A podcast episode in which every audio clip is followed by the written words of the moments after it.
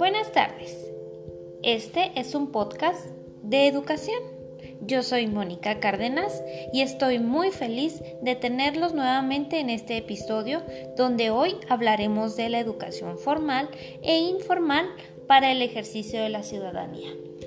Primero que nada, vamos a conocer lo que es la educación formal. La educación formal es aquella que es intencional, formativa, sistemática y limitada en duración.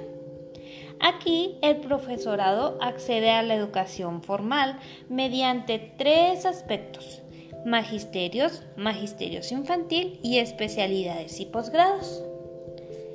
La función principal de la educación formal tiene que programar y enseñar evaluar durante el proceso de aprendizaje, colaborar con las familias, orientar al alumnado, fomentar el desarrollo intelectual, afectivo, social, psicomotriz y moral. Entonces, esto es la educación formal.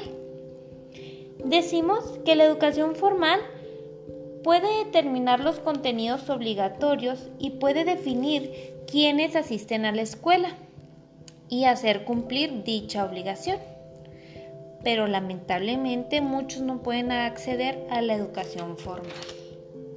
Continuamos con la educación informal. La educación no formal es amplia y muy heterogénea. Sus áreas pueden estar muy inconexas entre sí. Aquí se valora la experiencia práctica y es un proceso a lo largo de la vida en lo que las personas adquieren conocimientos y habilidades, actitudes, etc.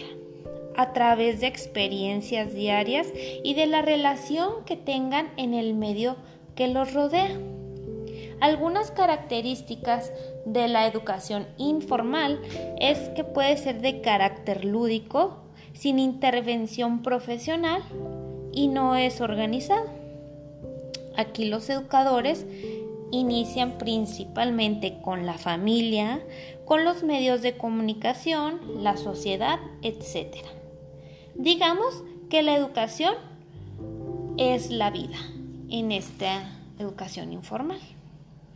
Hoy en la actualidad, debido a la pandemia del COVID-19, los niños, adolescentes y adultos tienen que permanecer en casa y siendo así que las escuelas en todos los niveles tuvieron que cerrar y por ende tomar las clases desde casa de manera virtual. Hay instituciones que por un contexto muy bajo los alumnos no pueden contar con una educación formal. La educación ha sido un arma muy importante.